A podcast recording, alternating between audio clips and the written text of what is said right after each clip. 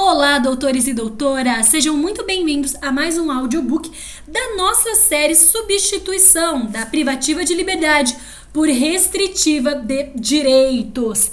E pessoal, hoje eu quero chamar a atenção de vocês para a seguinte situação: quando eu vou converter a minha restritiva de direitos em privativa de liberdade? Pois bem, no áudio anterior eu não acabei de explicar para vocês quando, quais as hipóteses que eu posso trocar a privativa de liberdade por restritiva de direitos? Nessa aula a gente vai ver o inverso.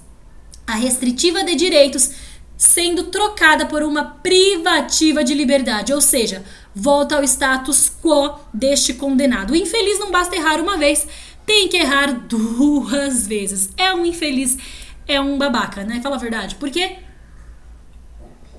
errar uma vez é humano, errar duas vezes é burrice.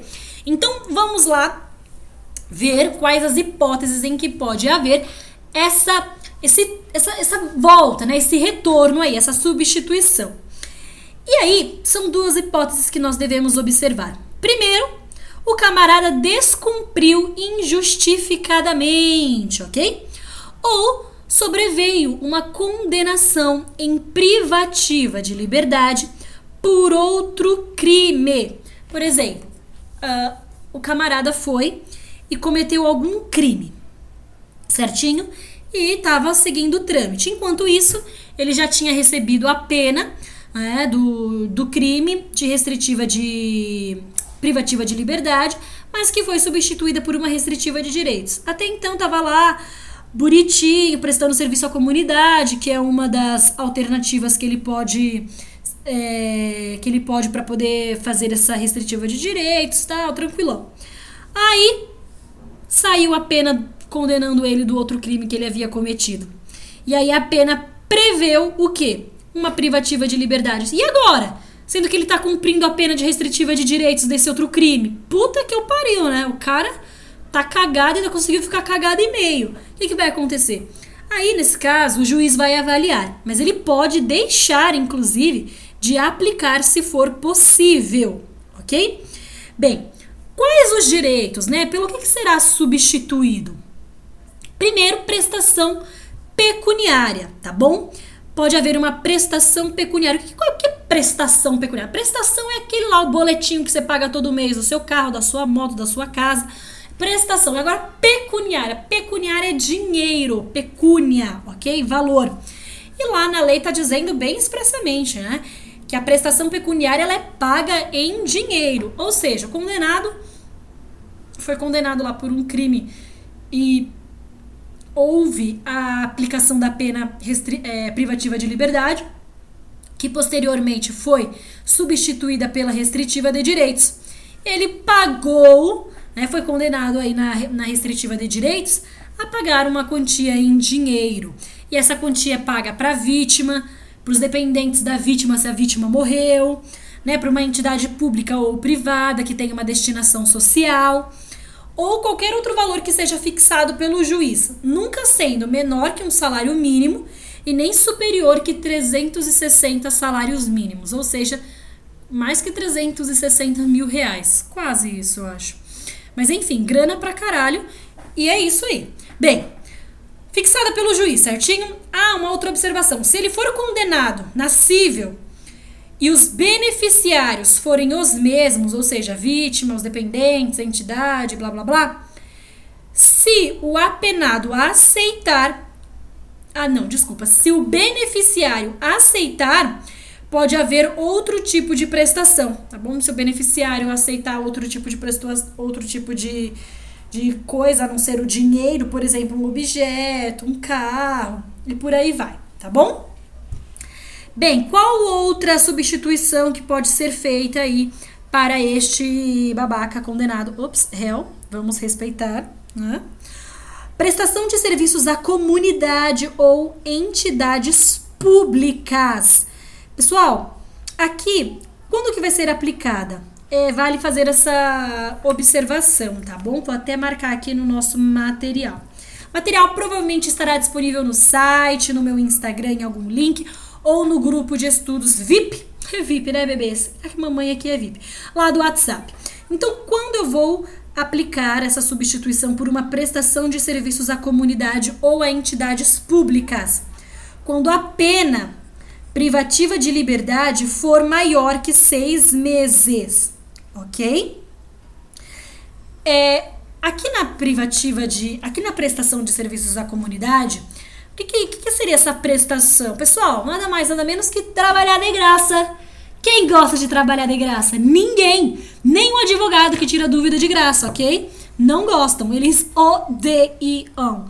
Paga aí 500 conto na consulta, tá tudo certo, bebês, porque estudamos para isso. Você tá ouvindo esse áudio aqui com a minha voz Master Blaster irritante, aguda, de vez em quando grave. Estou nessa fase de transição, sabe? Quando o, rapazinho tá na fase de transição, a voz meio gasga, sou eu.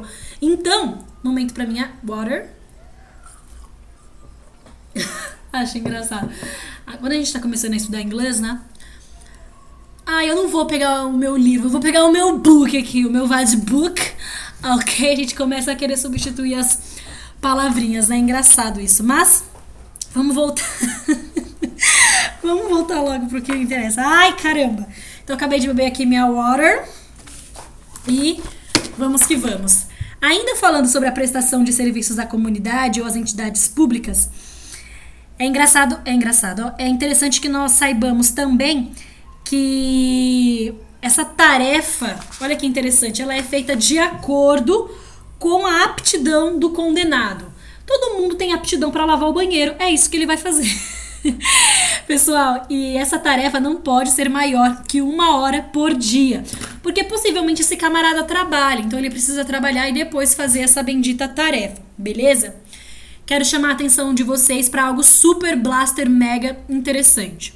No artigo 46, parágrafo 4, se a pena privativa de liberdade for menor que um ano, e se for né, substituída pela restritiva de direitos, o condenado pode cumprir em menos tempo a restritiva de direitos, nunca inferior à metade da pena privativa de liberdade. Não entendeu? Calma lá. O cara foi condenado por uma, por uma pena privativa de liberdade, tá? Uh, que é de um ano. Um ano, vamos lá. A pena dele é menor que um ano. Vamos lá. Então vamos lá, 11 meses e 30 dias. Se houver a substituição por uma restritiva de direitos, ele não precisa ficar 11 meses e 20 dias cumprindo isso numa prestação de serviços à comunidade, por exemplo. Ele pode cumprir a restritiva de direitos em menos tempo. Só que há uma observação legal nunca pode ser inferior à metade da pena privativa de liberdade. Acabei de falar aqui 11 meses e 20 dias. 11 meses e 20 dias. Qual é a metade? De 11 meses e 20 dias. Caralho, devia ter pegado um número par, porque número ímpar a gente já engasga, né, bebês? Vamos lá, ele foi condenado por 10 meses, tá? E vamos tirar os dias também, que é pra não complicar. É igual número com vírgula, já também não sei calcular não, bebês. Aí o que, que vai acontecer, doutores? 10 meses de pena privativa de liberdade. Aí, na hora de substituir a pena, ele não precisa ficar 10 meses indo prestar o serviço na comunidade.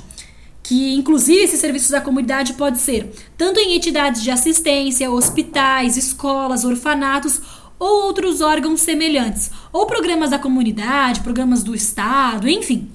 Ele não precisa ficar esses 10 meses cumprindo, ele pode cumprir em menos tempo. Só que esse tempo menor na restritiva de direitos não pode ser inferior à metade. Por exemplo, qual é a metade de 10? É 5, essa conta eu sei fazer. Por isso que eu passei no Enem. A metade de 10 é 5, certo? Ele pode cumprir 5 meses na restritiva de. na privativa. Na restritiva. Jesus. Na restritiva de direitos? Não, porque não pode ser na metade. Se for 5 meses e 30 dias, 6, 7, beleza. Aí ele pode, tá bom? Achei isso super interessante, pode ser uma questão aí da OAB. Só que tô nem aí, foda-se, agora eu entendi e vou conseguir acertar.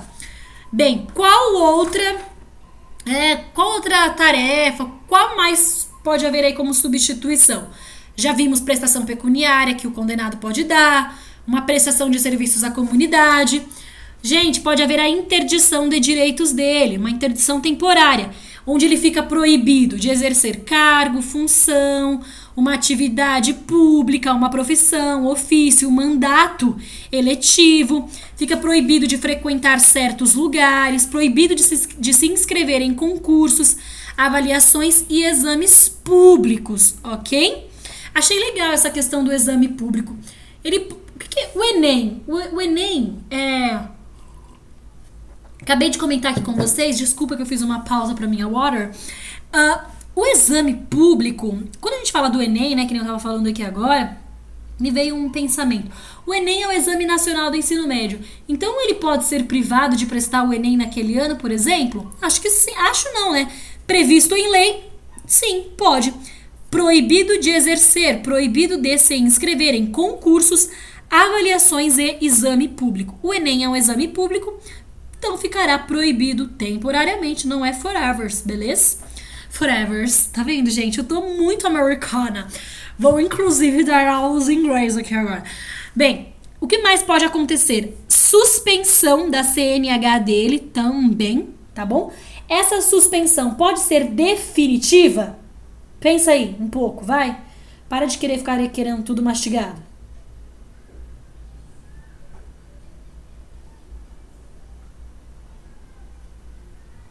É algo para você pensar, deixa nos comentários para mim, não vou dar a resposta. Achei super interessante. Bom, bom, bom, bom, bom. Última coisa que pode acontecer na substituição: limitação de final de semana.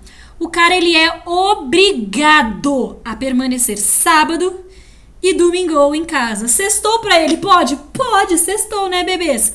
Sextou pro condenado pode, deveria ser segunda, ser segunda, terça, quarta, quinta, mas aqui é só sábado e domingo, né? Como se os outros dias da semana a pessoa não pudesse aprontar, pode sim.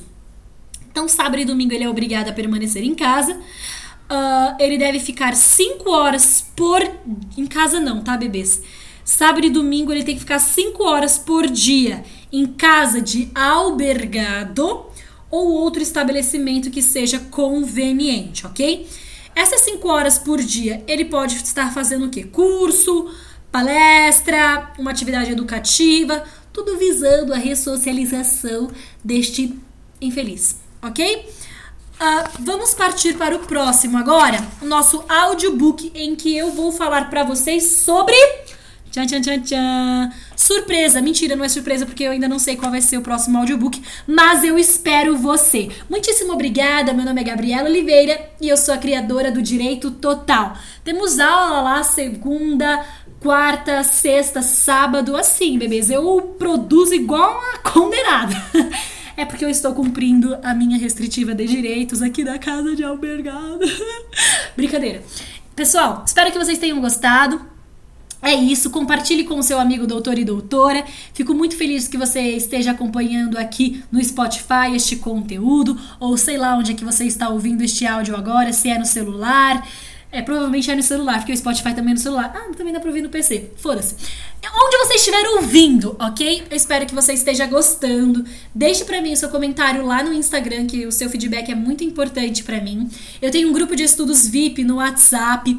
Enfim, várias ferramentas onde nós estamos juntos. Inclusive, eu tô muito chique, eu tô nojenta. Eu tenho um site oficial onde você pode marcar uma aula de reforço particular comigo. É muita ousadia, né, bebês? Então é isso. Muitíssimo obrigado, doutor e doutora. E lá vamos nós. Um beijão.